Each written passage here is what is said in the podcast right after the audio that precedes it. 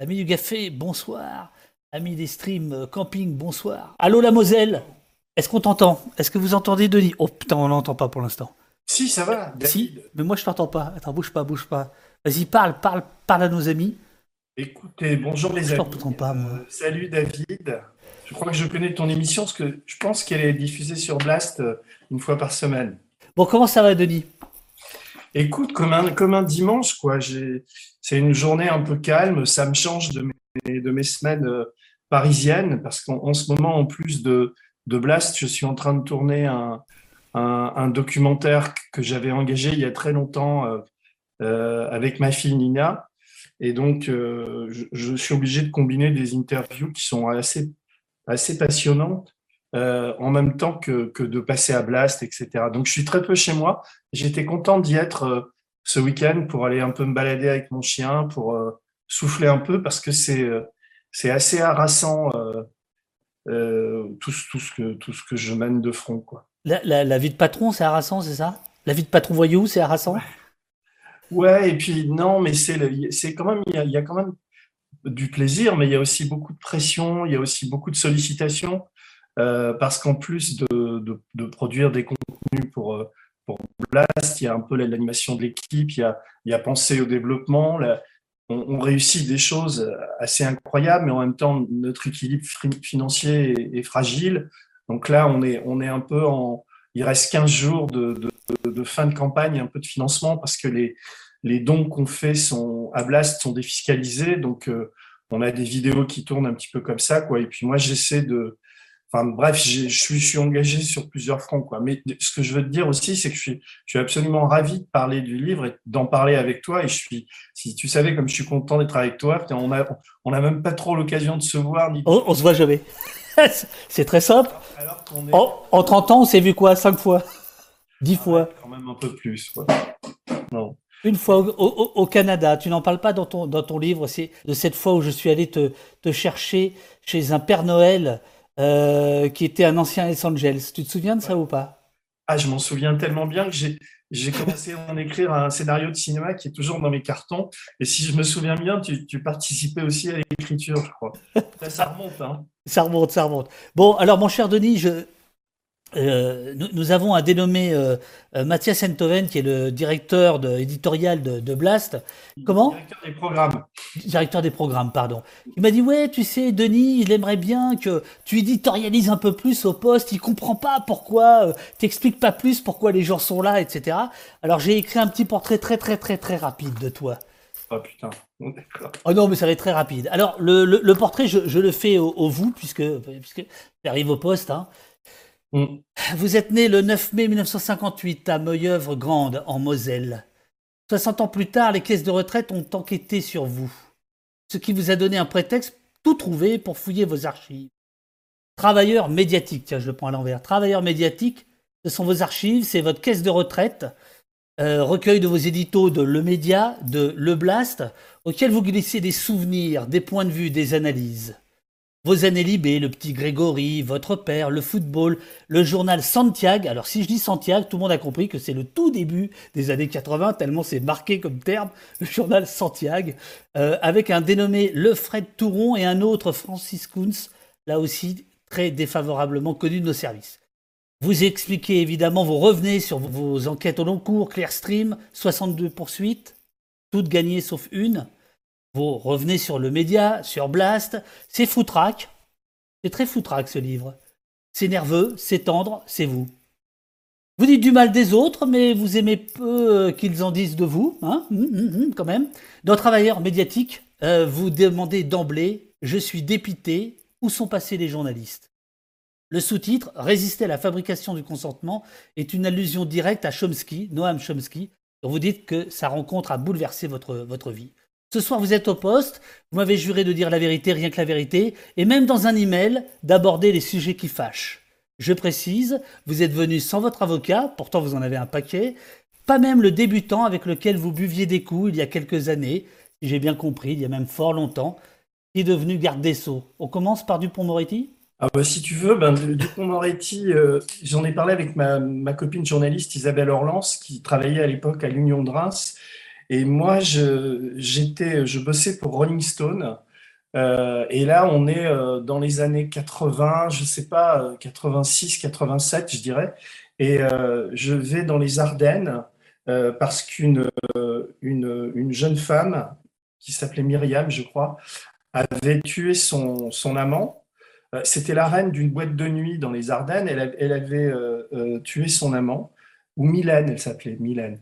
Et elle, avait essayé de, tuer son, enfin, un autre type qui, qui, en avait échappé de justesse. Et donc, j'étais allé faire ce que je préférais et ce que j'aime toujours faire, c'est-à-dire le, Truman Capote de province. J'étais allé dans les, dans, les, dans les Ardennes, dans, les, dans cette boîte de nuit. Sachant que Truman Capote lui-même euh, son livre, ça se passe pas à New York. Hein.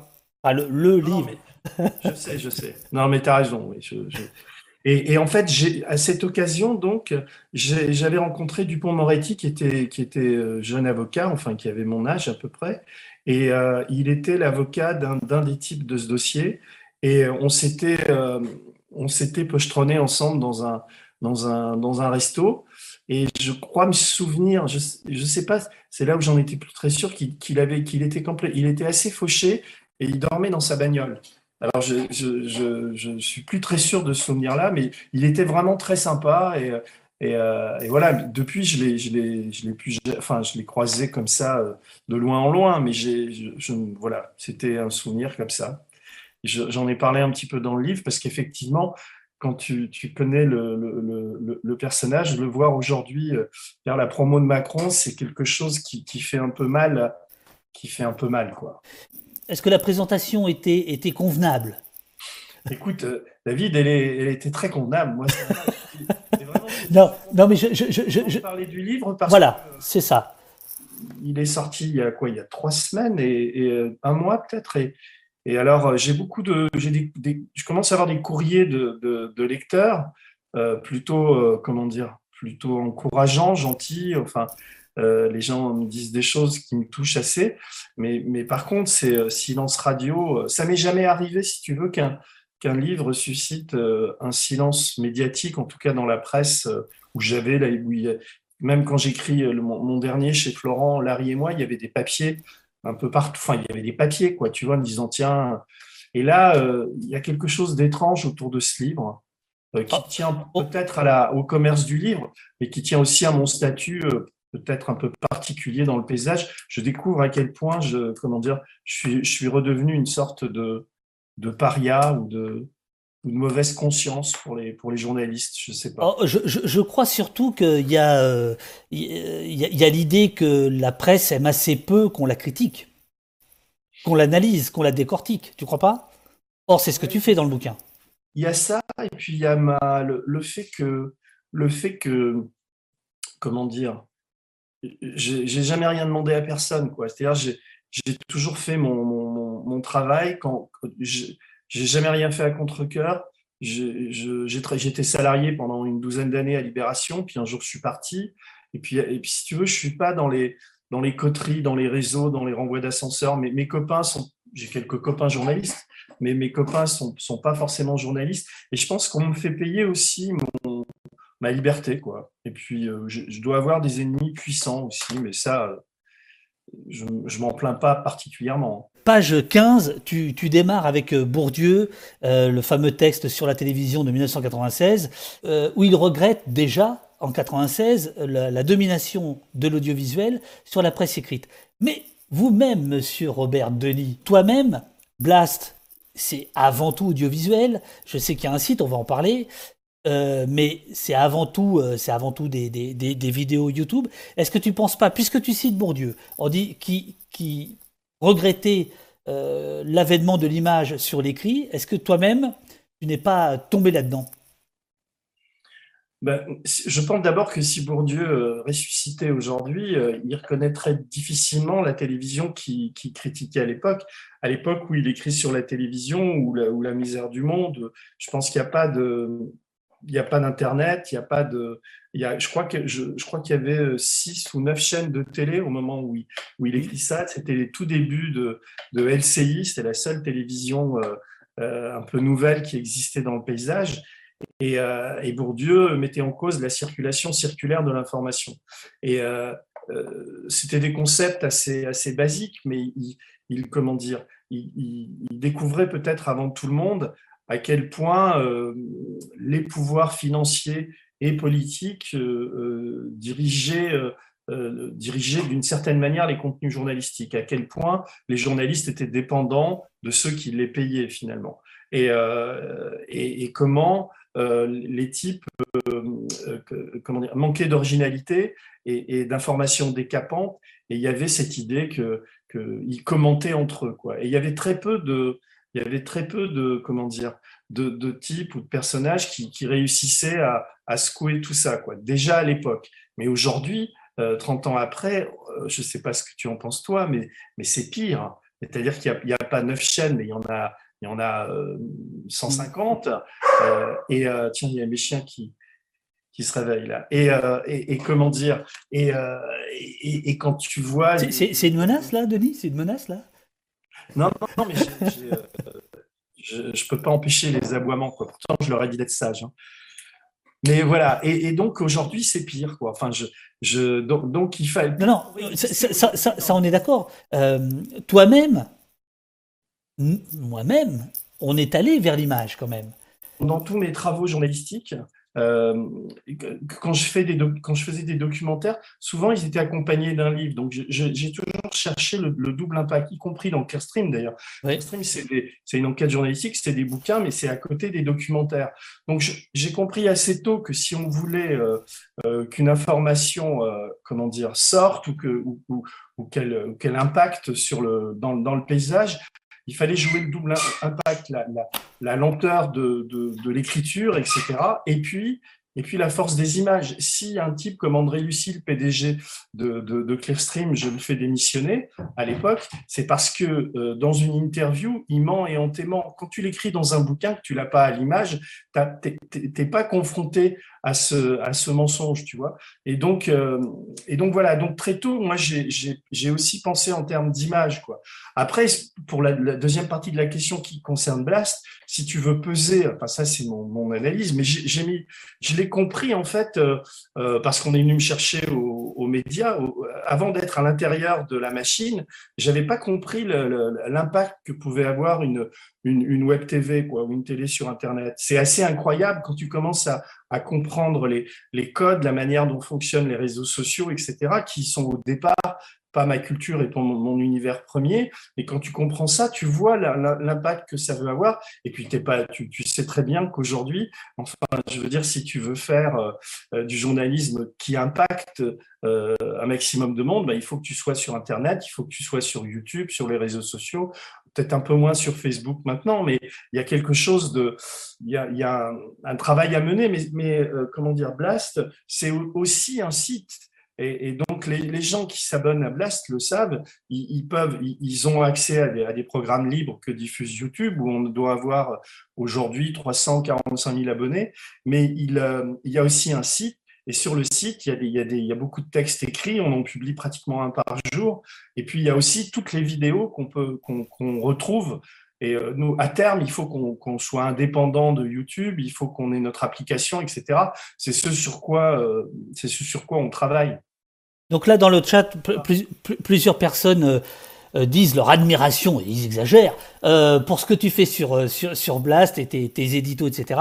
Donc je précise qu'on retrouve une partie des éditos de Blast ou même du média dans, dans, ton livre, mais que tu en fait habilement assaisonnes tu, tu, en fais un, tu en fais une trajectoire qui est la, ta trajectoire professionnelle, puisque tu refais ta carrière à l'aune de ce que euh, la retraite te demande, en te disant voilà, vous avez gagné ça cette année-là, vous travaillez là, etc., etc.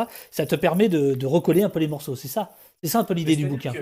Bah, alors, arrête de nous parler de Blast, parlons du bouquin. On parlera de Blast après. Mais la, la, genèse, du livre, c'est en fait une demande de, Florent. Qui, savait que, en fait, mes éditos, quand, quand j'ai commencé à les écrire, c'est un travail que j'ai improvisé, je les écris, c'est-à-dire c'est des textes qui sont pas destinés à, l'oralité. Et, euh, et puis, euh, quand je l'ai, euh, quand dit, et puis petit à petit, quand je les joue presque, parce que certains, ça devient presque du, du stand-up, tu vois, je, coupe beaucoup de choses de, de, de, ce que j'avais prévu d'écrire, et puis je transforme les, les, les comment dire, je transforme un peu le texte pour arriver plus rapidement à ce que j'ai envie de dire. Et, et, Florent me disait, ça serait bien de faire une sorte de best-of de tes, de tes éditos, parce que certains ont été publiés sur le site et pas tous. Puis j'ai commencé à les, rassembler. Et puis euh, j'en ai viré beaucoup qui, que je trouvais qui vieillissaient mal, etc. Et puis rapidement, si tu veux, l'exercice du best-of, euh, je trouvais ça euh, pas terrible, quoi. C'est-à-dire, j'avais pas envie de faire ça. Et, alors, le, truc qui s'est passé et qui sans doute a déclenché le livre, il y a deux choses qui ont déclenché le livre.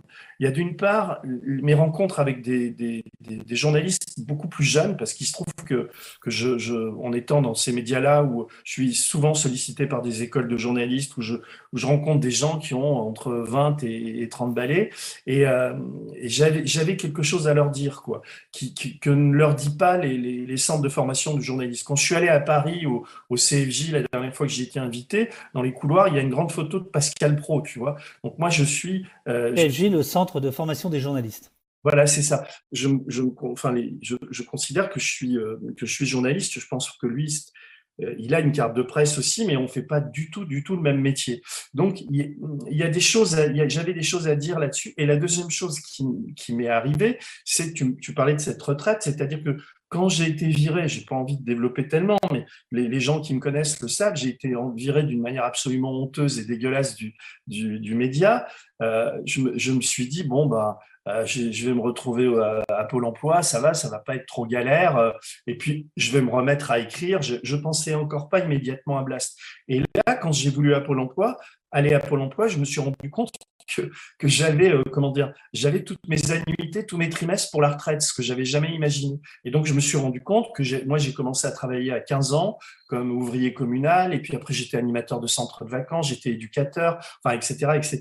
Et donc, j'avais, j'avais tous mes trimestres. Sauf que j'avais absolument pas préparé ma retraite, et la caisse de retraite, tu verras quand tu y arriveras, mon bon David, il te demande de reconstituer ta carrière, et je me suis retrouvé un peu dans la peau de, de, de Pardieu dans Mammouth, tu sais, sauf que j'ai pas pris ma moto, mais j'ai dû retourner chez mes parents, j'ai dû appeler pour, pour retrouver mes, fiches de salaire. Par exemple, je me souviens absolument plus que je gagnais ma vie en 1982 en, écrivant des, des, des, faits divers pour, pour un groupe allemand qui s'appelle Prisma et pour Femmes Actuelles que j'ai pigé pour Paris Match, que j'ai fait des reportages pour TF1 ou pour France 3. Et donc, j'ai retrouvé un petit peu tout ça. Et j'ai retrouvé aussi des textes à moi très anciens. Tu parlais de Santiago. Et, et, et si tu veux, ça, c'était pas un exercice de nostalgie, mais c'était, euh, c'est comme si je redécouvrais euh, euh, mon propre parcours, quoi. Il y a un moment où on te sent nostalgique et, et assez, assez dur, je trouve, c'est avec Libération. Tu trouves que je suis dur avec Libé? Bah, tu rappelles à plusieurs reprises que c'était pas facile pour toi là-bas, que tu t'entendais pas forcément bien avec tout le monde. Euh, c'est pas tellement. Enfin, ce que j'explique surtout, c'est qu'à la fin, si tu veux, je pense que les, les journalistes, et à juste titre, ne, ne, ne, ne, supportaient pas pour beaucoup le statut un peu privilégié que j'avais, qui consistait à habiter en province, à aller très très peu au journal et à faire en gros ce que je voulais. Quoi. Et c'est vrai que quand Serge Julie m'a demandé de venir à Paris euh, quand il a relancé la nouvelle formule en 92-93, bah, j'ai tenu un an avant de, avant de démissionner. J'étais un des premiers à prendre le, le, le guichet départ. Euh. Tu laissais la place aux jeunes, dont j'étais. ben oui, oui, oui. mais, mais, comment dire, euh, j'arrivais plus, euh, j'y arrivais plus quoi. J'avais envie d'écrire des livres, j'avais envie de euh, d'autres choses quoi. Mais par exemple, quand tu, quand tu lis Libération aujourd'hui par rapport à ce que tu as connu, c'est-à-dire le Libé des années 80-90, qui est quand même considéré comme le Libé, euh, voilà, grande, grande, grande période. Quand tu le lis aujourd'hui, est-ce que tu le lis encore d'ailleurs, par exemple? Je ne le lis pas tous les jours. Le problème que j'ai, c'est que étant le, directeur de la rédaction de Blast, je suis abonné à, à peu près à tout, quoi. Euh, et donc, euh, je démarre ma, mes matinées en allant sur, sur Google Actu, en regardant plein de papiers, puis ensuite je vais sur les réseaux sociaux. Ensuite, j'essaie je, je, je, de lire, de regarder Le Monde tous les jours ou de, ou de, enfin, je sais pas, il y a une sorte de. Et, Libération, je, je, le lis euh, généralement euh, j'y vais deux ou trois fois par semaine. Et je trouve que, je trouve que c'est mieux en ce moment. Je trouve qu'il y a des bons papiers, je trouve qu'il y a des bons journalistes. Je, je jette pas le, bébé avec l'eau du bain, quoi. Enfin, je veux dire, je fais la part des choses. Dans le Nouvel Up, s'il y a des, trucs que je trouve intéressants. C'est pour ça que ça m'énerve d'ailleurs quand, quand tu. J'étais beaucoup avec les Gilets jaunes ou avec. Tu, tu, t'es dans des débats, les, les, mecs, les mecs euh, tu, sais, euh, généralisent, quoi, et te, et te disent, mais tous les journalistes sont des journalistes, des, salopes. Enfin, tu t'entends tellement ce discours-là maintenant. Et moi, moi je passe pour une sorte de de, comment dire, j'ai une image très, euh, très indépendante et très. Euh, alors, donne. Par, par, rapport à ce milieu-là, alors que. Euh, alors que, si tu veux, il y a des gens à l'intérieur de tous ces journaux qui essaient de faire leur boulot. Quoi. Même à l'AFP, par exemple. en ce moment, j'en ai beaucoup contre l'AFP parce que ça fait plusieurs fois que, que je les prends à défaut d'être une officine enfin une officine, j'exagère, mais de faire vraiment des papiers pro-Macron et, de se politiser, chose qui était impossible il y a quelque temps.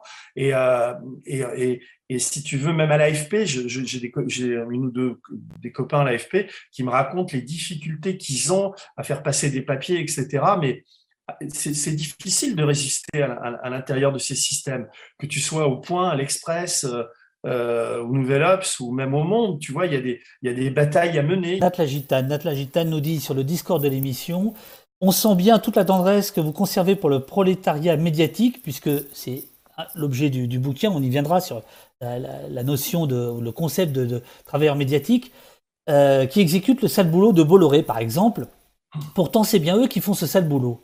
Je vais éviter le point Goldwyn et je vais prendre l'exemple des soignants qui tentent tant bien que mal d'éviter de maltraiter leurs patients dans tous les EHPAD du pays avec le succès qu'on connaît. N'y a-t-il pas un moment où continuer à faire son travail dans ce genre de conditions engage l'intégrité morale de l'individu et conduit à un jugement par le reste de la société qui serait, pour ainsi dire, juste? Ah non, mais ça, je comprends, mais là, je ne parlais pas de Bolloré, là, pour l'instant. Enfin, je ne parlais pas de CNews ou de, ou de, ou de cette presse-là. Et, d'ailleurs, pour, pour l'anecdote, j'ai une, une amie à moi qui, se reconnaîtra peut-être, enfin, qui, qui, travaille pour le groupe Bolloré et qui monte des, des sujets euh, et qui a lu mon livre et qui m'a dit que le livre l'avait fait démissionner. Quoi. Elle montait des trucs pour Canal et pour Bolloré. Elle a, du boulot par ailleurs, mais elle ne peut plus supporter ce qu'elle fait, ce que je peux très bien comprendre. Quand tu vois que ces médias-là font à ce point la promotion de Zemmour, tu te dis, euh, même à mon petit niveau, il y a quelque chose de... c'est ça où tu te prends un ulcère d'estomac si tu as une conscience, si tu veux. Donc je comprends très bien ce que dit cette personne. Euh, en même temps, ce que je lui ai dit moi, je lui ai dit déconne pas, c'est une femme. Tu as des enfants, enfin il faut, faut croûter quoi. Personne te reprochera jamais de, de si c'est pas toi qui le fais, c'est quelqu'un d'autre. Donc assure-toi que tu as des arrières ailleurs avant de, de, de, partir sur un coup de tête quoi. Mais elle, elle était tellement dégoûtée, puis c'est pas la seule quoi. J'en connais, j'en connais beaucoup. C'est-à-dire il y a, y a ce bouquin de Charon qui vient de sortir qui, qui t'explique que plus de 10% des cartes de presse ont, disparu en 10 ans. Enfin, tu connais ces statistiques. Et, à nos âges, à nos âges, on a quand même des, enfin, je sais pas comment c'est toi. Oui, non, je, oui, oui, euh, je suis d'accord, Denis, mais homme, homme, homme ou femme, parce que tu as fait une précision sur femme. Bon, homme ou femme, il y, a quand même un moment où euh, c'est un métier dit intellectuel. C'est-à-dire que euh, si tu ne résistes pas intellectuellement à des ordres ou à une tendance très lourde et que tu es en contradiction avec, euh, avec eh bien, je pense que tu dois partir. Oui. Ah oui, non, mais là, d'accord. En l'occurresse, elle, elle était, elle était monteuse, donc c'était pas du tout le, bien sûr. la même situation. Non, bien sûr. Évidemment, tu vas pas être journaliste. Euh, alors après, tu essaies de te trouver des placards. Enfin, tu es, quand même, tu dois. Ben, moi, je suis assez indulgent par rapport à, ça parce que si tu veux, euh, faut croûter quoi. Ou alors il faut vraiment préparer tes arrières. Et, euh, et, le type qui est lucide et qui dit moi je fais de la merde chez Bolloré ou, euh, dans n'importe quel, ou chez Pinot ou chez Arnaud et qui euh, est conscient de faire ça, à un moment, il craque de toute manière. Mais, mais euh, tu peux pas te mettre à la place de ces gens-là qui ont des enfants, qui, euh, tu vois, qui peuvent pas se mettre en danger non plus. Enfin, il y a quelque chose de, compliqué. Je, je, je, je, le dis parce que je l'ai vécu assez souvent. Et, moi, je suis tout sauf un, donneur de leçons par rapport à ça. Travailleur médiatique, c'est une traduction euh, d'une expression américaine ça vient de, ça vient de, Moi, je l'ai trouvé dans un livre d'Alain Cardo, le, le sociologue. J'allais y venir, j'allais y venir. Mais vas-y, vas-y, vas-y. Non, non, mais il parlait de media worker, quoi. Et c'est vrai qu'en gros, Accardo explique, explique que, euh, que le, journalisme est, agonisant et, qui, et que petit à petit, on va, euh, on va être remplacé par des travailleurs médiatiques. Et ça vient des, des, États-Unis, puisque c'est là, c'est là où on a vu les premiers effets de la, mort du papier et de l'avènement du, du, numérique, et où, euh, où les, les, les les journalistes, qui étaient quand même une, profession qui était euh, euh, quand même de, notable un petit peu, avec euh, tous les, grands modèles qu'on a en tête de, de, héros du journalisme, de l'investigation, du Washington Post, à, tout ça, à d'autres titres, ben, petit à petit disparaissaient quoi, et devenaient des media workers. Et, et cette, cette tendance une, deux ou trois ans après, est arrivé en France, où le pire exemple, c'est, euh, comment s'appelle ce groupe? C'est Reward, je crois, qui, qui paye des papiers mot, enfin, qui a racheté plein de titres et, euh, et tu n'as plus de... Puis tu le vois sur Internet, hein, tu as, des, des dépêches AFP qui sont réécrites dix fois par des machines, des robots, etc. Donc, la, la tendance est quand même assez lourde à, à, se, à, devenir des, à être remplacé par des travailleurs médiatiques. Mais c'est aussi une expression à double ou triple détente parce qu'un travailleur médiatique, c'est aussi un journaliste qui, comment dire, qui attire la lumière et qui est médiatique. Et puis, euh, et, puis aussi, c'est euh, quand on est euh, quand on est Laurence Ferrari ou Léa Salamé ou quand on est Yves Calvi, on est aussi un travailleur médiatique, c'est-à-dire qu'on est le, produit de celui qui nous paye et on est là pour faire de la propagande, même si on s'en cache. il y a plein de débats autour du journalisme, mais un des débats qui m'agace le plus quand j'écoute parler ces gens-là, qui ont quand même des audiences importantes, c'est des gens qui pensent détenir euh, comment dire, une mainmise sur la réalité. C'est-à-dire que c'est parce qu'ils sont dans ces médias dominants qui, peuvent nous dire le réel. Et, quand ils traitent des, des, gens comme moi, je pense être mille fois plus journaliste qu'eux, si tu veux le fond de ma pensée, et d'avoir donné mille fois plus de preuves qu'eux que je suis un journaliste, et je le dis euh, comme ça, si tu veux, entre euh, assez rapidement, je trouve insupportable le, le, procès qui nous est fait et qui m'est fait, par exemple, d'être un journaliste. Des, des fois, c'est gauchiste, des fois, c'est d'extrême gauche, des fois, c'est proche de Mélenchon. Toutes ces choses qui sont fausses parce que je ne cesse de le répéter. je, je, ne suis pas un, un, un je suis un, je ne suis pas un idéologue. Être journaliste et je suis beaucoup moins propagandiste que ces gens-là qui sont dans ces médias dominants et qui sont là pour, pour faire perdurer le, le, ce libéralisme-là et qui sont le, et qui doivent, euh, si, si leurs patrons ont acheté ces médias-là, c'est bien pour que eux fassent ce sale boulot, quoi. Et ils peuvent, ils peuvent prendre le problème comme ils veulent, ils font, ils font un boulot de merde et, ils sont en train de nous mettre dans la tête des valeurs, des idées euh, euh qui, qui, qui participent à notre, à notre asservissement. Point.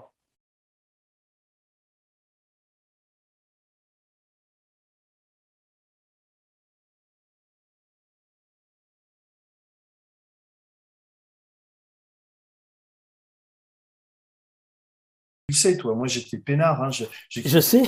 Je faisais des scénarios. Je faisais ce que toi tu étais en train de faire avec, avec mes potes et on a, on a des amis en commun. Salut Bertrand.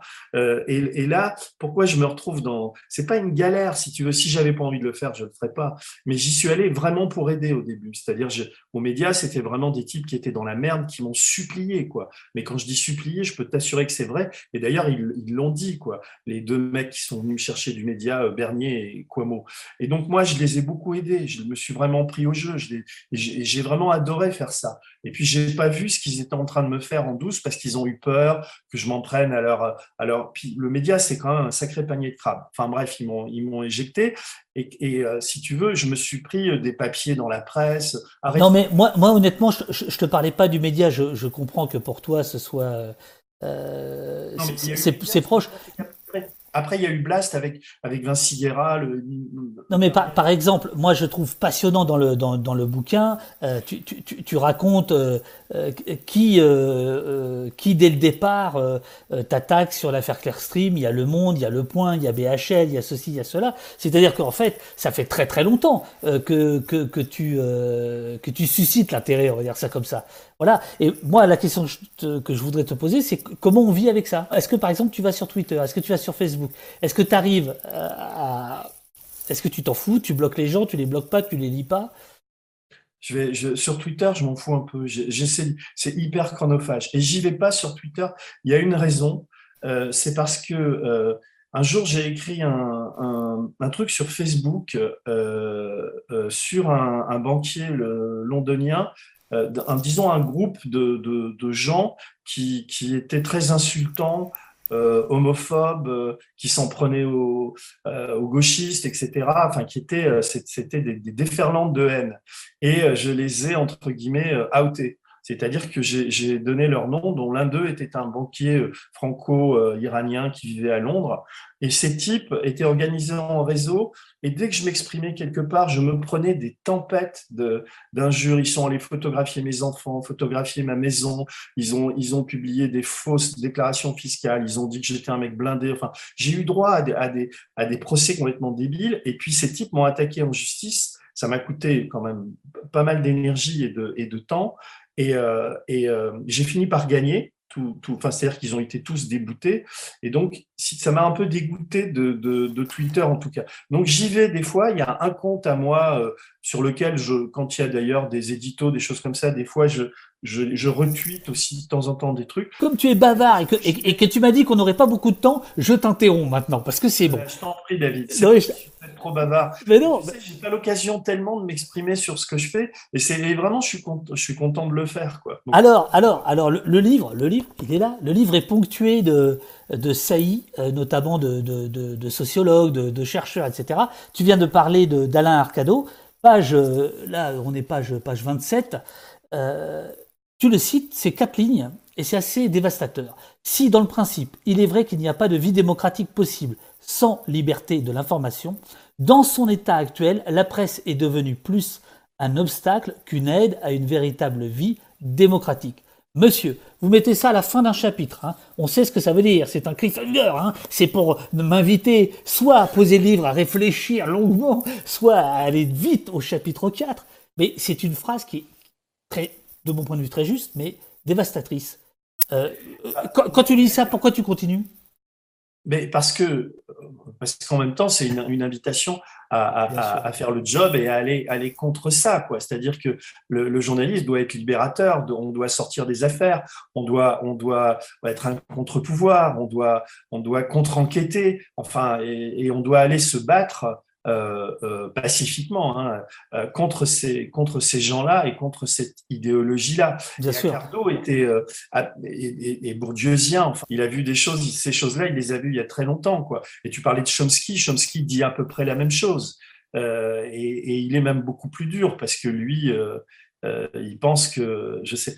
Enfin, il, il croit plus aux juges, il croit plus au, à ce journalisme-là. Puis quand on voit le sort qui est fait à Assange, on est vraiment on a vraiment du boulot. Il y, y, a plein de questions dans le chat par rapport à ça. Pourquoi euh, très peu, quasi aucun journaliste de renom euh, euh, s'est euh, indigné de, de, la, de, la, décision qui a été prise là il y a quelques heures? Non, mais s'indigner, moi, enfin, tu vois, c'est facile de s'indigner. Moi, j'ai fait des débats, j'ai été, j'ai soutenu le, le, film qui est sorti sur lui. Euh, Justice je prépare un, j'ai parlé souvent de, de, lui dans des éditos. On a interviewé son père à Blast, mais là on est face à une, à une mécanique en France, à part le monde diplo et puis la, la presse indépendante, les, les grands médias, euh, enfin, tu vois, l'ont un peu laissé tomber Assange. Et ça, c'est quand même, il devrait faire la une de, de tous les journaux télévisés. De, tu sais, comme quand il y avait des otages au Liban, tu vois, on bien devrait sûr, dire euh, Assange incarcéré depuis euh, j'ai plus le nombre de jours en tête, mais on doit être pas loin de 2000 jours, quoi. Enfin, si on les additionne, tu vois. Et puis, euh, donc il y a, c'est, voilà, c'est, mais bon, euh, tu, franchement, les gens qui me reprochent de ça, ça c'est. Non, non, mais arrête, Denis, on te reprocherait. mais, attends, mais non, tu, tu vas sur les réseaux sociaux, je, je, me prends quand même ce genre aussi de, de critique. Ouais, pourquoi vous faites pas ci, pourquoi vous faites pas ça, pourquoi vous traitez pas assez du vaccin, pourquoi vous vous, vous êtes pas dans les combats féministes, pourquoi vous. Putain, j'ai, t'as, qu'une vie, qu'une journée, ça fait 24 heures. Je trouve que, que, que à Blast, et en tout cas personnellement, j'en, j'en fais assez, quoi, tu vois. Je vais page 121 et euh, alors là tu parles de, tu parles presque de, recettes. Je sais pas si tu es cuistot toi ou pas, mais tu expliques en fait à quoi obéit le journalisme et tu dis ce qu'énonce un journaliste obéit à des règles qui sont celles des conversations. Je pars de ce postulat. Au fur et à mesure qu'un discours journalistique s'élabore, le locuteur journaliste rectifie, voile son propos, en fonction de stratégies dites illocutoires cachées, en fonction des autres journalistes et de la représentation qu'il se forge de son public. Alors, alors là, je pense que les jeunes journalistes qui t'écoutent au CFJ, si tu leur parles de ça, ils ont de la chance. C'est vachement beau. C'est vachement beau. Mais c'est un texte, euh, en fait, c'est quand euh, euh, j'ai repris des études de. Moi, j'ai fait des études de psycho, donc je, et, de, et, de, psychologie sociale, et j'ai commencé une thèse que j'ai reprise voilà. à la fin, au début des années 90. Et ma, ma thèse était d'essayer de, d'expliquer le fonctionnement des discours médiatiques et, et, et j'apparentais un discours médiatique à une conversation. Dans une conversation, tu essaies de convaincre, et dans un, dans un discours médiatique, tu essaies de convaincre aussi. Et il y a, y a ce qui est dit, ce qui est écrit, et surtout à la télévision, ce qui est montré. Et puis, il y a un métalangage, il y a un jeu de gestes, il y a des non-dits, il y a des stratégies, etc. Et c'était tout, tout mon. J'ai fait un DEA là-dessus, en psycholinguistique, et euh, j'ai étudié la grammaire. C'est comme ça que j'ai rencontré Chomsky aussi. J'ai vu que de temps en temps, toi aussi, tu t'as donné à l'interview Zoom, ce qu'on est en train de faire. Ouais. Et on est bien d'accord que c'est très, la, la, la, conversation est très dégradée par cette technologie. Ton langage corporel, je, il, est, il est particulier, le mien aussi. C'est pas très bon, quoi. Est-ce qu'on est, est, qu'on arrive à être quand même dans une conversation d'après toi? Ah ben absolument. Et tu sais, moi, j'ai une vidéo Zoom avec euh, la députée Frédéric Dumas. Ouais. Euh, je l'ai le matin au téléphone. Enfin, elle m'appelle parce qu'elle voulait prendre contact avec, euh, avec, un, avec justement quelqu'un que j'avais interviewé aux médias qui s'appelle Marc Échinger. Et on discute et elle commence à me parler. On, on parle, je la connaissais pas, et on parle de, d'Emmanuel Macron parce qu'elle elle, elle avait été macroniste et puis elle avait quitté le groupe. Et je ne sais pas, il est 11h, 11h du, du, matin quand on discute. Et je lui dis, qu'est-ce que vous faites à, à 14h Et elle me dit rien. Pourquoi? Elle dit, je peux vous faire un, un entretien Zoom? On poursuit cette conversation ensemble. Elle me dit, d'accord, très naturellement. quoi. Malheureusement, aux médias, ils ont censuré aujourd'hui cette, euh, cet entretien que j'ai fait avec elle parce que tout, enfin, je ne vais pas revenir là-dessus, mais j'ai fait cet entretien. Il est formidable cet entretien parce qu'il est très naturel et elle, elle, raconte des choses comme elle, elle était de l'intérieur de la, la, Macronie, ce qu'elle raconte prend une dimension de, de, dingue. Et je crois qu'on est, quand ils l'ont censuré aux médias, on était à 4 millions de vues. Quand, quand il se passe quelque chose entre, entre deux personnes, euh, que ce soit Zoom ou que ce soit sur un plateau, euh, franchement, ce qui compte, c'est l'interaction et l'intérêt de ce qu'on dit. quoi. Après, c'est vrai que quand les conditions sonores ou d'image sont dégueulasses, c'est un peu plus dur à, tenir. Mais moi, je crois beaucoup, quand on était sous, sous quand on était séquestré sous Covid, là, j'en ai fait beaucoup et c'était vachement bien. Là, je viens d'en faire un qui va passer entre Noël et Nouvel An sur Blast avec euh, Piaget, le syndicaliste de l'IP, Ouais, bien sûr, bien sûr. Et, euh, parce que lui, il est à Besançon, etc. des fois, quand les gens sont à l'étranger, j'en ai fait très. Comment ça, à Besançon, c'est l'étranger pour la Moselle? Non, non, mais Charles Piaget doit avoir quel, quel âge il a? Peut-être 95 ans, tu vois, donc euh, il se déplace difficilement. Ouais, bien sûr, bien sûr. Voilà. Balzac, évidemment, tu, tu convoques, comme on dit aujourd'hui, et au poste on le dit, euh, tu convoques Balzac, et notamment à la fin. Euh, et là, ça me plaît beaucoup parce que euh, tu, tu parles de la littérature.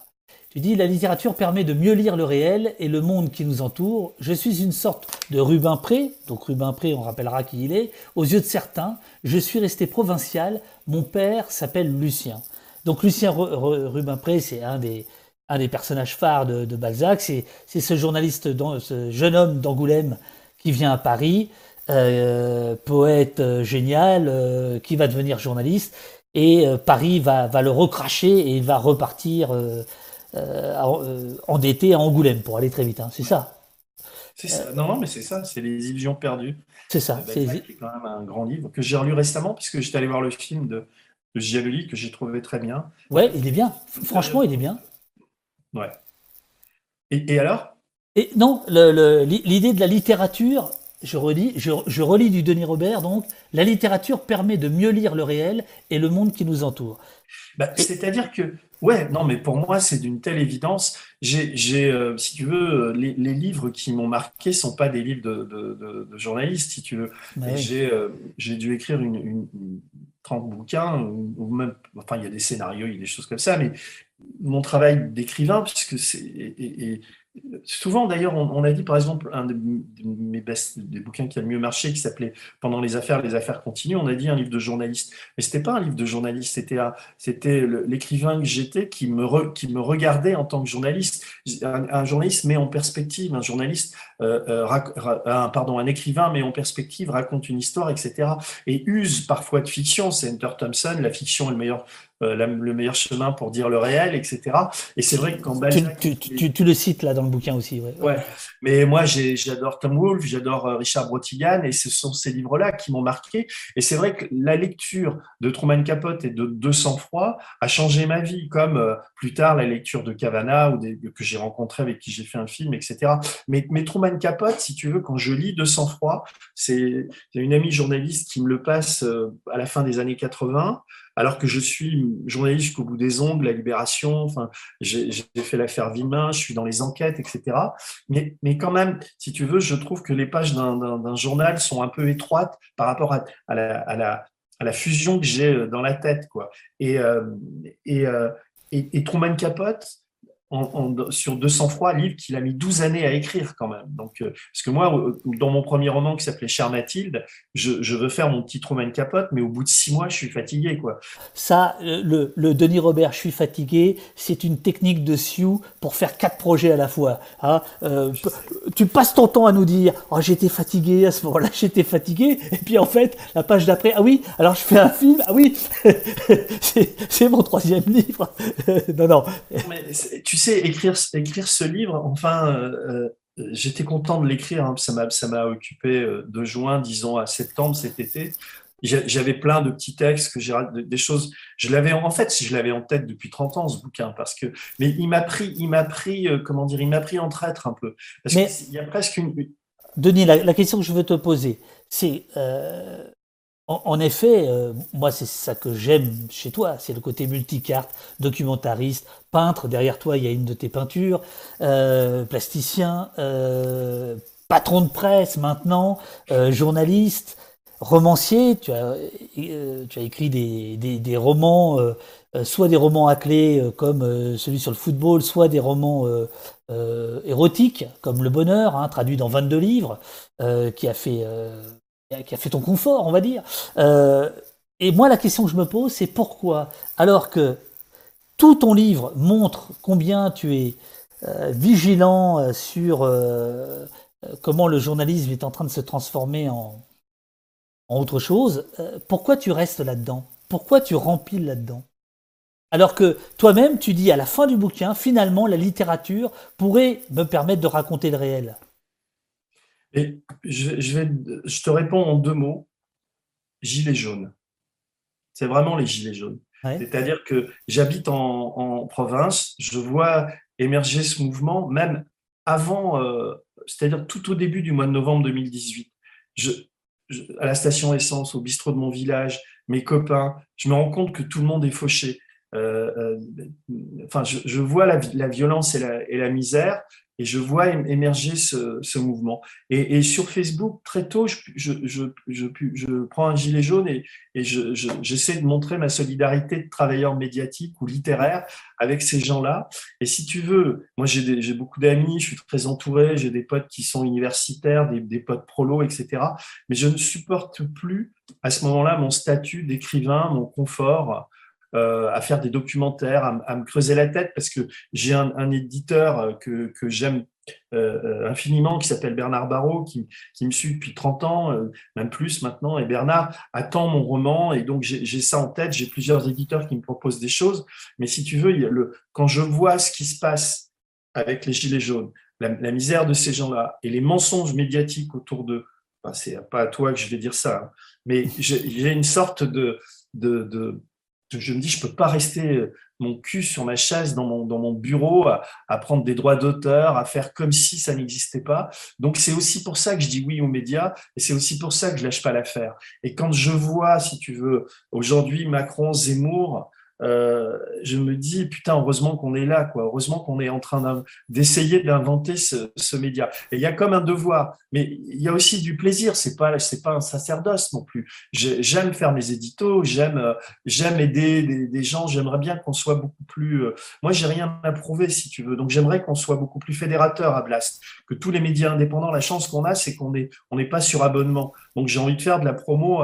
J'ai envie de, tu vois, que tout le monde, qu'on soit rassemblé, quoi, parce que l'union fait la force. Et en face, ils sont super forts, quoi. Donc, il y a, y a ce combat-là à mener. Et, euh, et, si je veux me regarder dans une glace, c'est quand même le. Je, je, crois que ma place est, là aujourd'hui, quoi. Alors, à propos de ton éditeur, euh, Bernard Barrault, il y a, y a une lettre euh, magnifique qu'il t'écrit.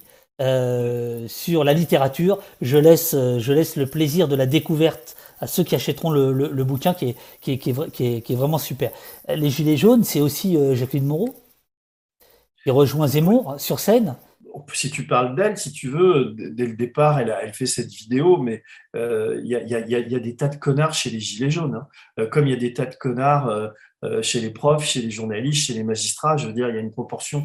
Bon, là, les, les, les Gilets jaunes, c'est toute l'histoire de, de cette colère ouvrière. quoi. C'est pourquoi aujourd'hui le, Parti communiste est remplacé par le Rassemblement national, euh, pourquoi la gauche n'y arrive pas, etc. Euh, euh, tu sens que, que les, les, gens sont perdus et vont, et vont au plus facile. quoi. Pour moi, Jacqueline Moreau est une, est une idiote qui, qui, se, qui se laisse bercer d'illusions et il y a vraiment un fond de racisme. Enfin, je veux dire, comment, comment peux-tu soutenir Zemmour donc, en gros, la parole de Zemmour, c'est les, émigrés dehors, c'est la France blanche, etc. C'est quand même ça, c'est les gros fachos qui sont derrière lui. Alors après, les gens qui font comme si euh, euh, Zemmour, c'était pas, était pas raciste, etc. C'est, je veux dire, le simple recul, l'analyse de ces textes, de ces condamnations judiciaires montre euh, que ce type est raciste. C'est même d'ailleurs le grand rabbin euh, euh, qui, j'ai oublié son nom, Gilles, enfin, qui le dit dans une interview. Il est non seulement raciste, mais il est antisémite pour un juif. C'est un peu compliqué. C'est pas moi qui le dis. Hein, c'est donc et je pense que, voilà. Donc effectivement, il y a des gilets jaunes. C'est facile de dire les, les, les émigrés dehors, mais c'est plus facile de, c'est plus difficile de lire les derniers les, les derniers chiffres de l'OCDE qui te montrent que les, migrations en France rapportent de l'argent et n'en coûtent pas. Et c'est comme tous ces connards qui font un, tu sais très bien le, parallèle en disant euh, tu sais quand tu, dis l'évasion fiscale, etc. Tu as des gens qui viennent te parler des fraudes sociales, quoi, en disant oui, mais bah, les émigrés, les familles nombreuses, toutes les fraudes sociales, etc.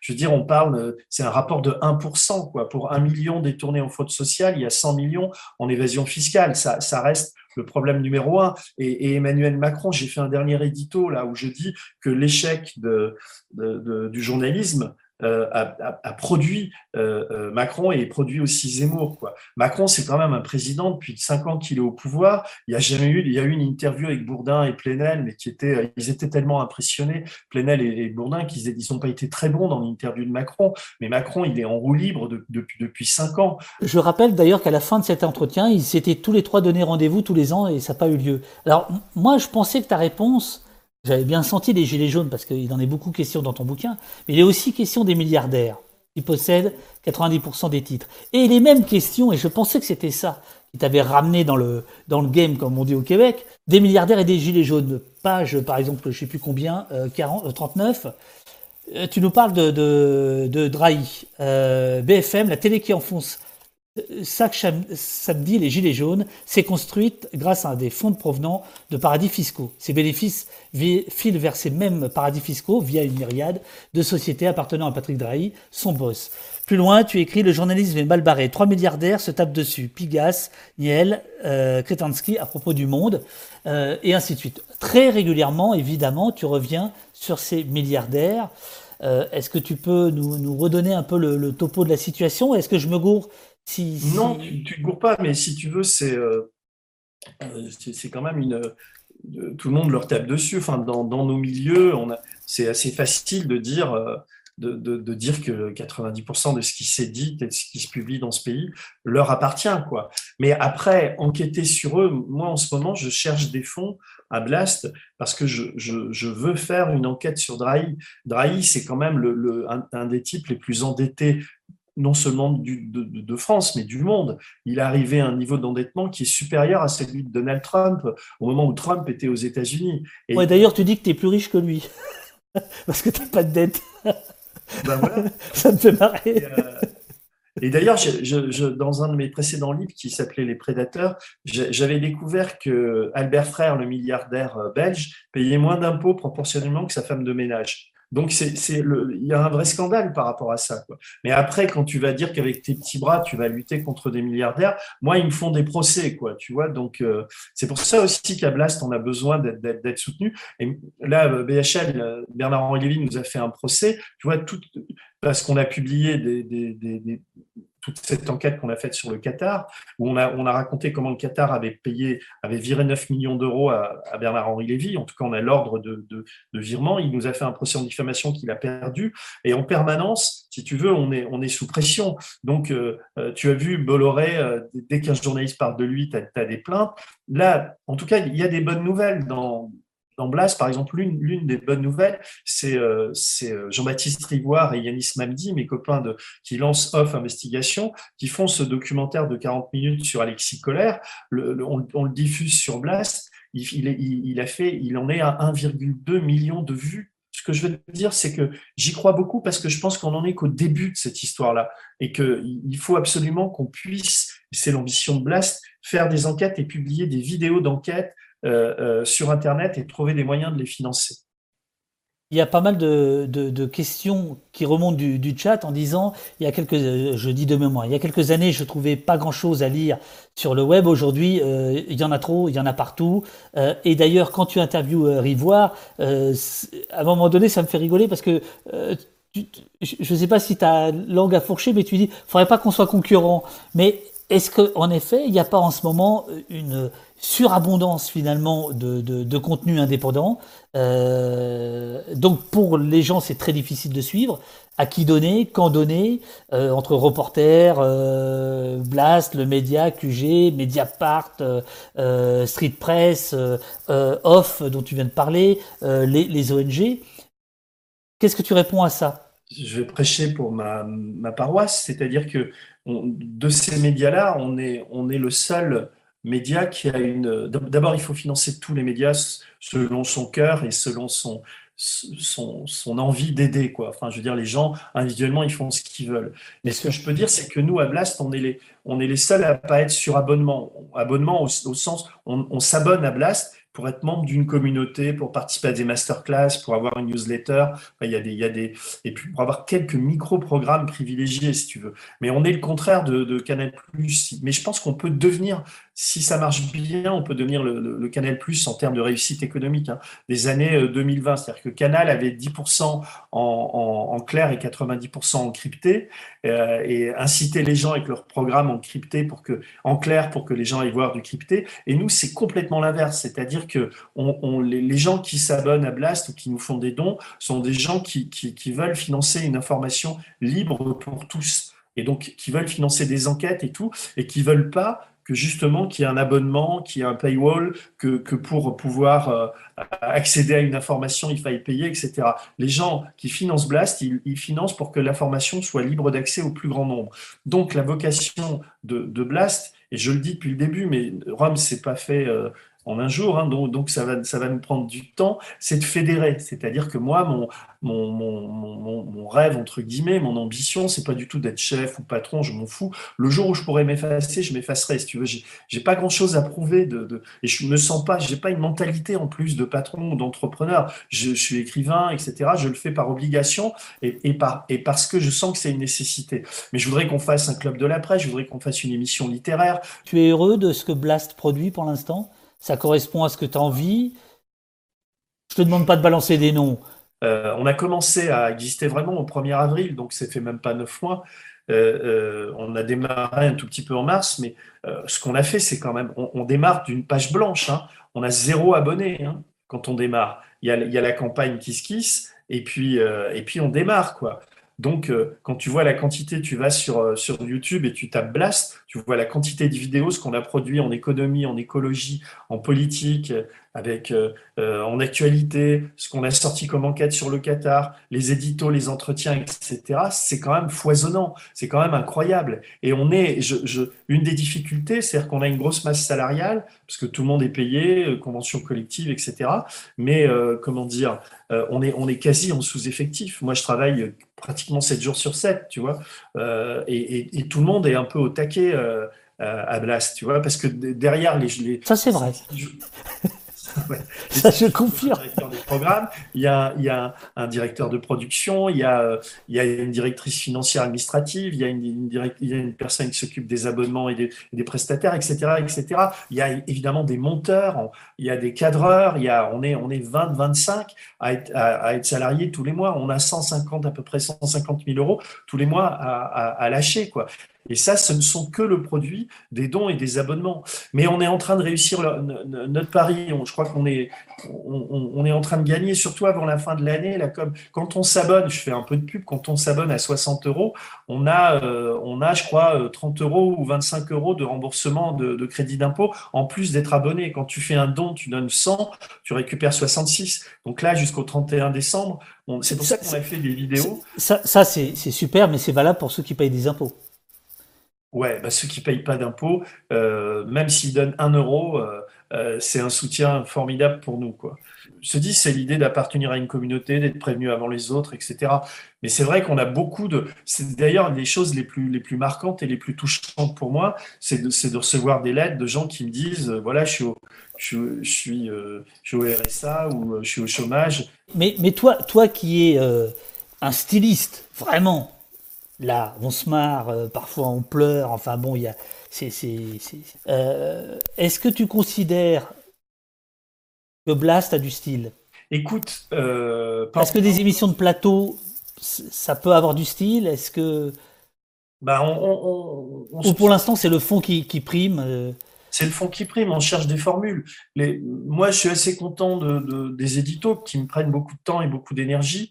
Donc, je les. Euh, après, euh, dans, ce que je fais moi, mes entretiens, il y en a que je réussis, d'autres un peu moins.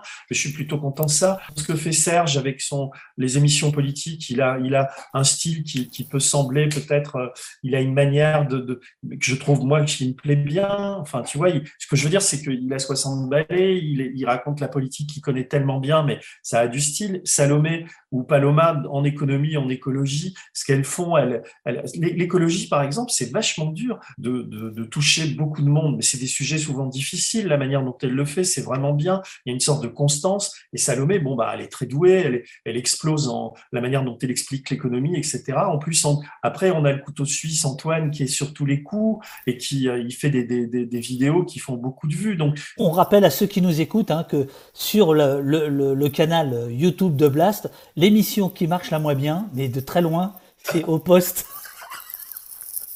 c'est au poste. Merde C'est pour ça que j'ai dit à Mathias de te dire, le problème des, des, des, des hauts, postes, tu, tu diffuses, c'est moi ce que je veux, c'est qu'au début, tu fasses une minute, une minute trente pour donner envie aux gens et de comprendre l'enjeu de la conversation qui va suivre. Et je t'assure que ça manque. Et on va faire le test et tu verras que ça va grimper en audience. Ah bah évidemment, il va y avoir écrit Denis Robert, ça va, ça va marcher. C'est une annonce que je, que je fais euh, parce qu'on l'a pas encore rendu public, mais on va, on va en parler. C'est que le, le, le JT à la con de de, de, Bruno Gassiot et de, de, Patrick Chanfray et de, Aude revient, euh, revient euh, en février prochain. On fait les, les, 100 derniers jours de, ou les 80 derniers jours de la, de la, des présidentielles avec tous les jours un JT décalé. Euh, ça, a pas, ça a fait entre 50 et 100 000 vues mais la formule commençait vraiment à, être à, fonctionner vraiment bien mais c'est lourd parce que tu peux imaginer en production ça veut dire qu'ils écrivent le matin euh, il l'enregistre, puis il faut monter, puis ça sort le soir. Euh, quand, les Guignols faisaient ça, ils étaient 70 à le faire. Nous, on est, euh, on est 5, tu vois. Et c'est un programme aussi en accès libre, mais ça met de l'humour et un peu de distance. Et c'est très politique, finalement, le, JT à la con. Tu poses une question à Pro, Pujadas, Calvi, Patrick Cohen, euh, Apolline de Malher, Bourdin, El Geoffrin. Une question qu'on leur pose jamais. Je voudrais juste leur demander de réfléchir à cette question basique vos propos votre esprit critique, votre libre arbitre sont-ils influencés par le salaire que vous touchez? Est-ce que tu te souviens? Alors ça, c'est page 112. Christophe Castaner qui va être, on revient au gilet jaune, à peine interviewé, il est au, sommet de sa gloire, il est ministre de l'Intérieur, tu écris ceci. Euh, donc il est, interviewé sur, France 2 dans l'émission euh, dont le titre s'appelle l'émission politique, c'est très, très original. Donc, et tu écris ceci. On a très peu parlé des gilets jaunes, comme si tout le monde avait admis que le problème était réglé. On était au, cœur de l'événement. Hein. C'était gênant de voir des journalistes si peu entreprenants, si peu connectés au monde. C'était déshonorant pour eux, mais bon, on a vu pire. Les violences policières ont été renvoyées dos à dos avec les violences des manifestants. 15 minutes sur près de 3 heures d'émission. Oui. J'imagine que tu partages mon, mon agacement. Euh, c'est un mot gentil. Enfin, on est, comment on peut euh, être, euh, être Yves Calvi, comment on peut être Léa Salamé et, se regarder dans une glace et penser qu'on fait du bon travail.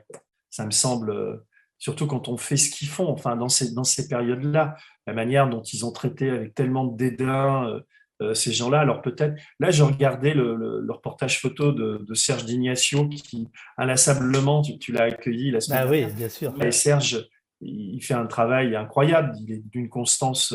D'ailleurs, il s'en veut. D'ailleurs, il s'en veut. Et pour ceux qui nous écoutent, qui ont écouté Serge, euh, manifestement, tu as joué aussi un, rôle dans l'existence de son livre.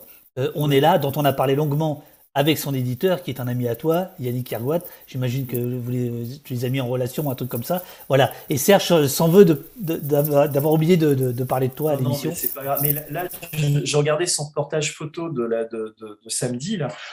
il y a deux jours, les Gilets jaunes étaient, encore là. Quoi. Alors, ils sont mangés par les antivax, ils sont, euh, mais il y a le, mouvement, quand même, a été. Euh, enfin, tu vois bien, tous les samedis, il y, a, des milliers de gilets jaunes qui continuent à manifester. Il y a des tentatives sur les ronds-points et tout.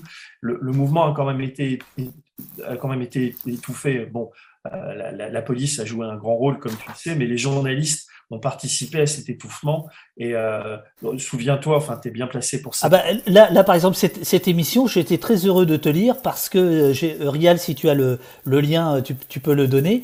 Parce que figure-toi que Castaner, c'est la seule fois où il avait attaqué publiquement mon travail, en direct, sur France 2, donc avec 2-3 millions de personnes. Et le lendemain, je ne sais pas comment, je ne sais pas pourquoi, le monde, les décodeurs du monde ont appelé la, place Beauvau et disant mais qu'est-ce qu'il a voulu dire, euh, voulu dire le ministre? Et le titre était merveilleux, c'était la confusion du ministre avec confusion entre guillemets, genre les mecs qui rétro-pédalaient derrière, ouïe aïe aïe aïe catastrophe. Donc j'étais assez heureux de, effectivement de, lire dans, ton bouquin euh, ce, ce passage-là. Mais la question plus profonde que je veux te poser, c'est est-ce que c'est facile de se considérer encore journaliste quand on voit ce que le journalisme est devenu. Moi, par exemple, j'ai du mal à me dire journaliste. Je, dis, je ne le suis plus.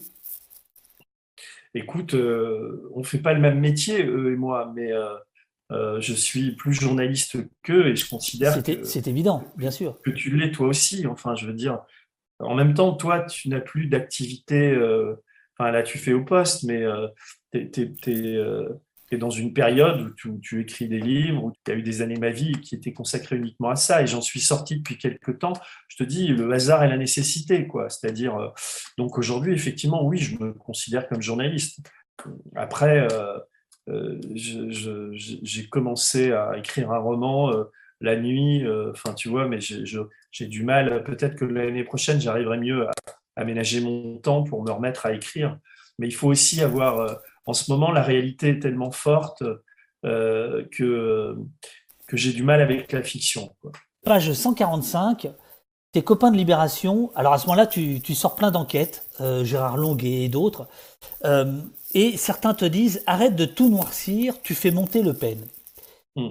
Il y a des études sociologiques qui ont démontré qu'en effet, avant les fake news, avant les réseaux sociaux, euh, il y aurait eu un, lien entre euh, l'investigation euh, des affaires qu'on appelait politico-judiciaires ou financières à une époque et effectivement la montée des, populismes. Comment toi tu vis ça? En sachant que bien évidemment, tout ce que tu as dénoncé, voilà, c'était pas inventé, tu gagnes tes procès, c'est courageux, etc. Mais au-delà de ça, l'effet secondaire, c'est pas le, médecin qui invente la maladie ou le thermomètre qui, qui décide de la fièvre, si tu, tu, vois l'idée, quoi. Si tu veux, les responsables de la montée de, de, l'extrême droite, du racisme, etc., ce sont d'abord les politiques. Et les, gens sont, sont parfaitement conscients, euh, enfin, d'une manière intuitive, de, de l'état de corruption de ce pays. Et euh, justement, ben, un, un, des entretiens euh, que j'ai fait pour Blast et qui va paraître un peu avant Noël, je viens de lire un livre de, Vincent Jauvert, le journaliste de l'Obs, qui s'appelle Mafia d'État. Mais quand tu lis son, son, son bouquin, qui, qui, est un bouquin sur la haute fonction publique, la manière dont les gens euh, euh sont payés, tous ces hauts fonctionnaires, et il parle de mafia parce qu'il y a une sorte d'organisation où, où, les types se renvoient des ascenseurs et tout, des types connus, hein, il y a des noms, etc.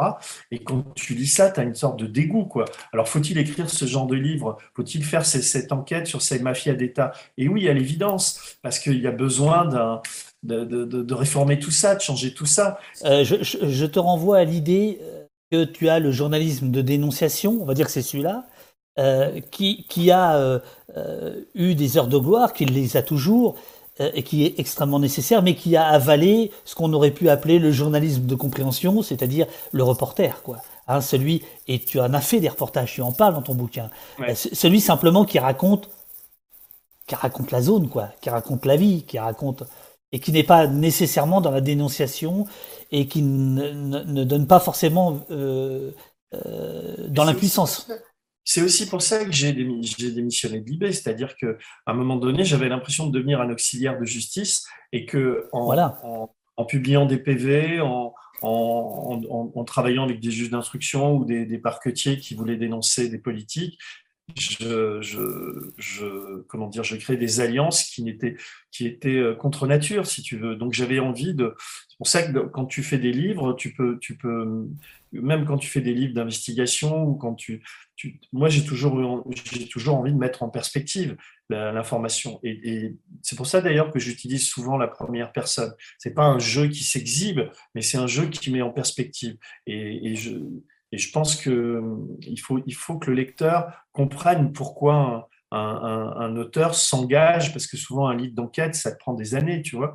Et, euh, et c'est Serge Danet, je, je, le cite. Dans tu le cites souvent, oui. À deux, trois reprises, oui. Avant, avant sa mort, qui disait, euh, en gros, il le dit mieux que moi, mais il dit le, le, le, le journaliste veut toujours faire croire à son lecteur qui vient d'une planète où, où ça se sait. Et donc, le journaliste condescend euh, parfois à, à, expliquer des choses, etc. Euh, il y a comme une sorte de mythe que le journaliste construit lui-même. Et c'est, moi, je, je, Serge, quand il expliquait ça ou quand il l'écrivait dans un livre qui s'appelait euh, L'exercice était formidable, monsieur. Enfin, c'était un super bouquin. Oui, euh, je, je, c'est lui aussi qui m'a formé, tu vois. Quand euh, je parlais des gens qui m'ont qui m'ont impressionné ou souvent je pense à eux et je reviens, je reviens sur eux, ben, Serge Danet en fait partie. Quoi. Et si je suis devenu le journaliste que je suis aujourd'hui, c'est grâce à ses, à parrains. Alors parmi les parrains, il y a, y a Chomsky, euh, dont tu dis qu'il a, il a bouleversé euh, ta vie. Tu reviens à plusieurs reprises sur lui, et notamment euh, page 247, euh, où tu racontes euh, un entretien que tu, enfin un film que tu as fait avec lui, qui est, qui est une interview. Alors d'abord, il y a un truc que je trouve absolument succulent, c'est que tu dis que lui, il est vraiment sympa, mais sa femme, elle, elle est à côté, elle minute. ça m'a fait marrer. ça, le livre s'appelait Deux heures de lucidité. Je, l'avais fait avec euh, Véronika Zarakovic, qui, était, qui aujourd'hui journaliste à Télérama. Et on était allés tous les deux euh, à Sienne, en Italie. On a, on a rencontré pendant une semaine euh, euh Chomsky dans un, dans un, un, un, monastère en Italie. Et on a, on a fait trois ou quatre séances avec lui. Et c'est vrai qu'il y avait sa femme qui, minutait en permanence. Et Chomsky était très généreux, il avait envie de passer du temps avec nous, et euh, ça, reste un grand souvenir. Et c'est intéressant parce que au moment où j'écris, où je veux faire ce livre, je fais la tournée de tous les éditeurs, Fayard, Stock, Flammarion, Gallimard, personne en veut parce que c'était, euh, on est à la fin des années 90, c'est vraiment Chomsky, antisémite, qui, qui a fait la préface de Forisson, etc. Et, euh, j'ai du mal à, c'est les arènes qui vont publier le bouquin, il va être traduit dans plus, plusieurs pays. Et le paradoxe, c'est qu'après, c'est Fayard qui avait refusé le bouquin. Aujourd'hui, publie Chomsky, c'est plus les mêmes personnes, mais, là, il y avait tout le travail. on trouve toujours les mêmes, les, Philippe Val, les, Bernard-Henri Lévy, les Caroline Forest, tous ces gens-là qui, euh, qui te sortent l'antisémitisme euh, dès, dès, que tu, tu veux faire du journalisme, quoi. Ou, ou, les anti-complotistes, tu sais, les Conspiracy Watch et tous ces mecs-là.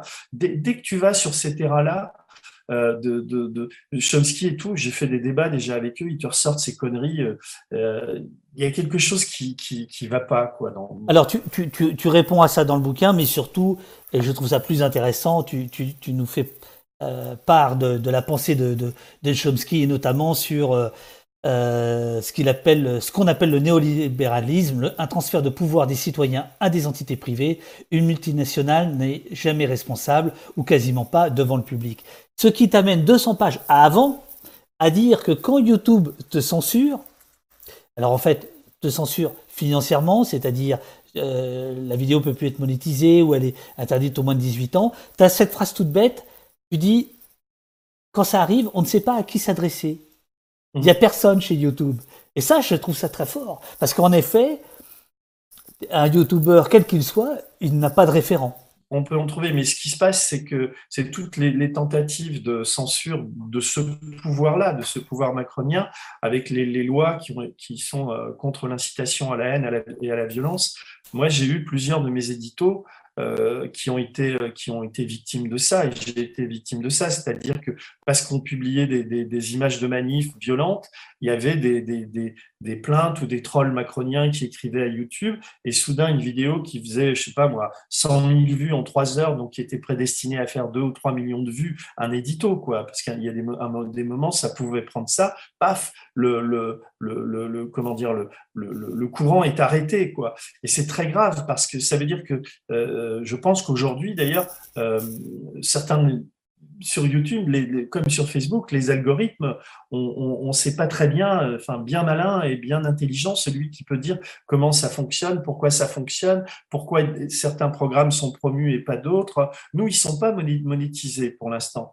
On, on, refuse la publicité. Euh, euh, chez Blast. Mais peut-être qu'un jour, moi, mon idée, c'est que les les abonnés puissent avoir des, des, contenus sans publicité et que si pour, vivre, on est obligé d'avoir de, la, de la publicité ou de monétiser les contenus. Et c'est un débat qu'on doit avoir en interne. C'est très démocratique, euh, Blas. Tu sais, c'est une société coopérative à intérêt collectif. Donc, euh, euh, toutes les, les décisions se, se, prennent ensemble. On se verse pas de dividendes. Tout est, tout est réinvesti dans l'outil de travail, etc. Et donc, c'est des décisions que je peux pas prendre seul. Même si moi, j'ai des, il y a souvent, j'ai envie de choses, j'ai des idées, mais elles sont pas retenues par l'ensemble de la collectivité qui a fondé Blast j'ai vu là que Marianne a, ressorti un papier euh, euh, avec euh, en expliquant que Blas touchait l'argent d'un milliardaire. c'est archi faux quoi. Enfin, on n'a pas touché un centime d'un milliardaire. Et puis on a et puis il y a toute l'histoire avec, mais j'ai même pas envie d'en parler puisque tu n'en parles pas, mais avec ce Maxime là qui nous a enregistré à notre insu, ce type. Si si, il faut qu'on en parle. Il faut il faut qu'on en parle. Voilà, parce qu'il y a beaucoup de gens qui t'en parlent dans le, dans le chat ou dans le Discord. Euh, qu'est-ce que tu réponds? J'aimerais que ça leur arrive euh, ce qui m'est arrivé. Vous avez un type que vous, que vous défendez, qui, de, qui est presque un copain, avec qui vous bouffez, que vous vous invitez chez vous, enfin comme l'ont fait tous les salariés de Blast, et le type vous enregistre à votre insu et va découper les bandes à un moment donné pour, pour balancer sur Internet des saloperies. Alors qu'il sait très bien que c'est faux. Il savait très bien qu'on n'avait pas touché l'argent de, de 20 cigares. Il savait très bien que je ne me faisais pas payer 10 ou 15 000 balles par mois. Mais, mais malgré tout, il fait ça. Et puis il explique, il, veut être plus vertueux que les vertueux, alors que c'est franchement le, c'est le type, le, la pire rencontre de ma vie. Tu vois, j'en ai rencontré des, des des types abjects. Euh, j'ai rencontré Imad Laoud, j'ai rencontré des escrocs, des choses comme ça. Mais Imad Laoud, c'était Clearstream. Imad Laoud, c'était Clearstream. Mais lui, c'est, j'ai vraiment, euh, c'était vraiment très difficile, quoi, d'être à ce point trahi par quelqu'un. Pas seulement moi, moi je suis grand, mais toute l'équipe, quoi. On l'avait accueilli, on était, euh, et là il balance ça, et il nous a fait perdre énormément d'argent. Et moi j'ai pas voulu répondre sur les réseaux sociaux parce qu'il attendait que ça. Mais, mais c'était vraiment dur, quoi. Et, sur un truc qui était un tout petit peu vrai, c'est-à-dire, je veux bien revenir là-dessus, si tu veux. Moi, j'avais rencontré un milliardaire que, j'aime bien, qui s'appelle Hervé Vinci qui plutôt que de se payer des yachts ou des, ou des putes ou des Ferrari, il veut financer la presse libre. Et donc, il nous propose de l'argent. Je te signale que, que, Mediapart ont pris l'argent de Xavier Niel et que tous ces gros médias euh, sur lesquels, contre lesquels on bat sont financés exclusivement par des milliardaires. Donc moi, je m'étais dit, si ça peut soulager un peu, on prend de... Là, là tu parles pas de Mediapart, pour, être euh, précis. Quand tu dis tous les médias euh, contre lesquels on se bat. Au départ, c'est Xavier Niel qui leur file, je sais plus, 300 000 balles. Ça pose pas de problème dans, dans le premier tour de table. Tu ne mmh. savais pas? Si, si, je savais, puisque j'y étais, mais à mon avis, c'était moins que ça, mais c'est pas grave. Mais, mais peu importe. Mais si tu veux, en plus, je, trouve que Plenel a eu raison d'accepter ce, fric et puis, euh, et puis basta, si tu veux. Et donc, nous, on a eu un débat en interne où moi, j'ai dit, euh, euh, je, pense qu'il faut qu'on accepte l'argent de, de, de, Vinci. Et j'ai expliqué pourquoi, en disant de toute manière, ça n'aurait aucune incidence sur le contenu rédactionnel de, de, Blast, puisque limite on signait une charte, il n'intervenait pas du tout là-dessus. Et, moi j'étais garant de ça, tu vois, j'ai refusé l'argent de Clearstream, c'est pas pour commencer à être, corrompu à 60 balais, quoi. Et ça me semblait tellement évident. Mais j'ai affronté des, des, des, gens en interne à Blast, qui, qui dont Renaï, dont Mathias, dont, qui étaient qui dire non, on prend pas l'argent de milliardaires parce que ça va brouiller notre image. C'était moins pour l'argent que c'est là où ça devient compliqué que la peur d'un shitstorm ou, de comment on allait communiquer là-dessus. Et donc, euh, bon, voilà, on fait un vote, un vote, hein, je suis mis en minorité, et puis on n'en parle plus, on prend pas le blé, quoi. Et, trois mois après, comment l'appeler autrement que, tu vois, je, ce type méprisable, que je méprise au, plus haut point aujourd'hui, euh, nous a enregistré tous à notre insu, moi comme Élise Van Beneden, qui, était la, qui, est, qui est la présidente d'Anticor, et a balancé sur les réseaux ça en disant, regardez, euh, ce média qui se veut libre, etc., il prend l'argent d'un milliardaire, Robert, il a changé le règlement, il veut se payer 10, 15, 20, 30 000 euros, tant qu'il y est, etc. Et, euh, donc, et ça, si tu veux, on, on, avait, on était en fin de campagne de financement, ça a complètement arrêté la campagne. Mais ce que je crois aujourd'hui, et on est en train d'y travailler, euh, on est en train de, d'enquêter là-dessus, je pense qu'on a été victime d'une manipulation et d'un de, comment dire le, pouvoir macronien euh, était en train de, vouloir retirer l'habilitation d'anticorps. Il y avait une stratégie délibérée depuis mhm. quelques mois de ne pas donner l'habilitation à anticorps. Élise, euh, euh, qui est mon amie et avec qui on a fondé Blast ensemble, elle faisait partie des, des, des, actionnaires, enfin des actionnaires, des gens qui ont lancé Blast.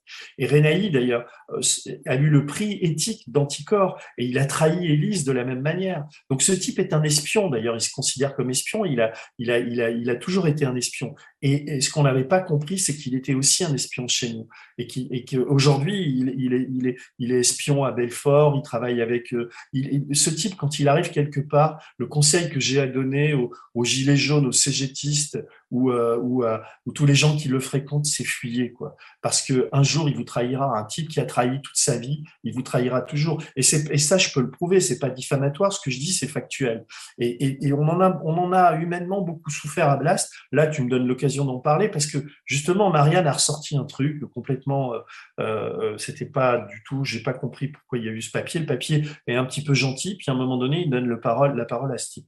Peu importe. C'est une histoire ancienne, mais comme elle revient comme un certain de mer, si tu veux, je vais pas chaque fois. On a fait un droit de réponse, on a déposé des plaintes. Il y a le type est sans doute mis en examen aujourd'hui pour à la fois diffamation et puis parce qu'il a utilisé des bandes qu'il a trafiquées pour balancer pour me nuire.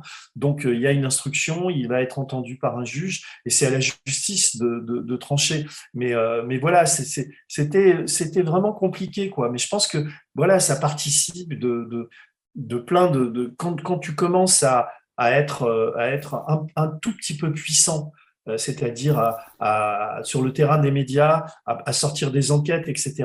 Il y a plein d'ennemis, quoi. Et, voilà, ça a fait partie de tout ça. Mais, mais la question, euh, Denis, parce que voilà, on, s'en était parlé à l'époque au téléphone, c'était au tout début de. Mais même toi, tu étais affecté par ça. Ah bah bien sûr. Je comprends. Mais la question que je t'ai posée, c'était comment toi, Denis, je veux dire, David contre Goliath, qui a terrassé Goliath, tu peux à un moment donné te dire je vais travailler un mec qui a été à la DGSE. Dans le chat, il y a quelqu'un qui écrit DGSE un jour, trois points de suspension. Tu connais la suite, hein. DGSE toujours.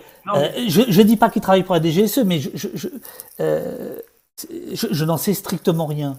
Mais mais ce type a sorti un bouquin aux arènes, son bouquin était pas mal, il dénonçait des problèmes de fiscalité, et moi j'avais réellement cru qu'il avait changé, je croyais en sa sincérité c'est un mec voilà en qui euh, et, je me suis fait avoir parce que je suis trop naïf et que et qu'il y avait une sorte de et je sais on m'avait prévenu surtout et d'ailleurs ça m'a valu des ennuis que de soutenir ce, type euh, parce qu'il y a des gens qui sont détachés de moi et moi je j'ai pas voulu les croire qui m'avaient dit de me méfier etc mais voilà je veux dire je me suis fait avoir euh, C'est douloureux, mais en même temps, ça m'a permis d'apprendre. Et je reste le même. C'est-à-dire, c'est pas parce que tu rencontres une fois un connard dans ta vie ou un type qui, est un escroc euh, euh, je pense surtout à la Wood, mais aussi c'est une forme d'escroquerie, évidemment, ce qu'il a fait, qu'il faut te refermer, parce que moi, je suis un type plutôt tolérant et ouvert aux autres. Donc, c'est pas parce qu'il t'arrive une, histoire malheureuse qu'il faut après avoir confiance en personne, quoi, tu vois. Donc, euh, voilà.